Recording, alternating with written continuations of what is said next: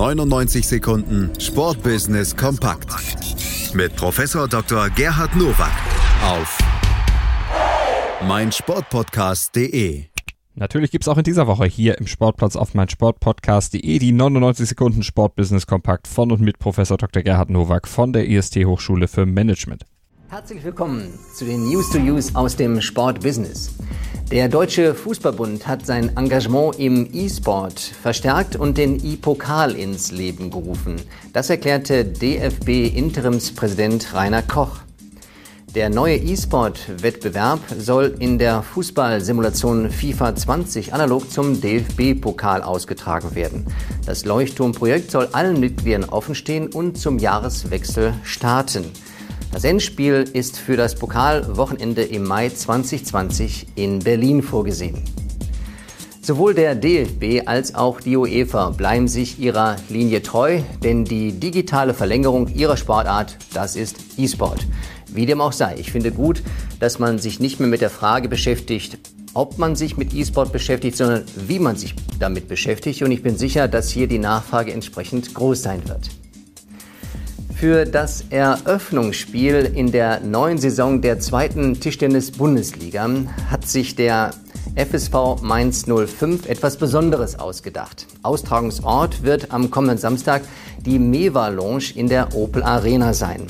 Neben packenden Duellen an der Platte wird es für alle Besucher auch ein interessantes fußballerisches Rahmenprogramm geben. Zum Beispiel Public Viewing der Begegnung der Fußballspieler Mainz 05 bei Rekordmeister Bayern München.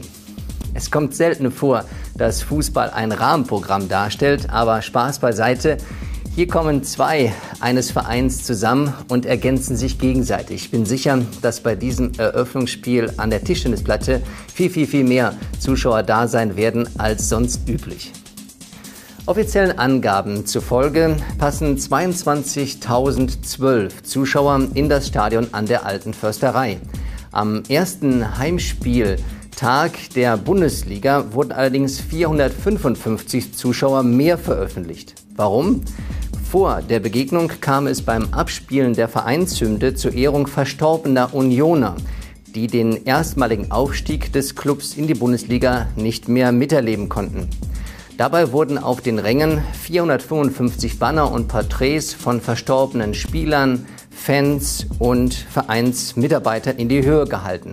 So ergab sich die ungewöhnliche Zuschauerzahl von 22.467.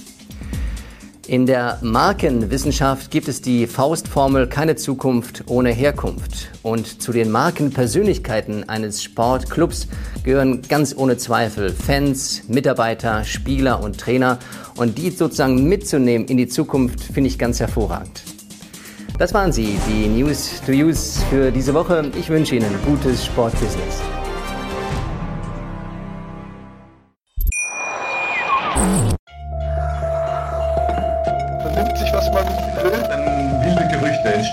Fast nichts davon stimmt. Tatort Sport. Wenn Sporthelden zu Tätern oder Opfern werden, ermittelt Malte Asmus auf meinsportpodcast.de. Folge dem True Crime Podcast, denn manchmal ist Sport tatsächlich Mord. Nicht nur für Sportfans. 99 Sekunden Sportbusiness kompakt mit Professor Dr. Gerhard Nowak auf meinsportpodcast.de. Breakfast at Flushing. Die US Open mit Chip and Charge. Vom 27. August bis 9. September berichten Andreas Thies und Philipp Joubert täglich über die Ereignisse in Flushing Meadows. Breakfast at Flushing. Auf meinsportpodcast.de.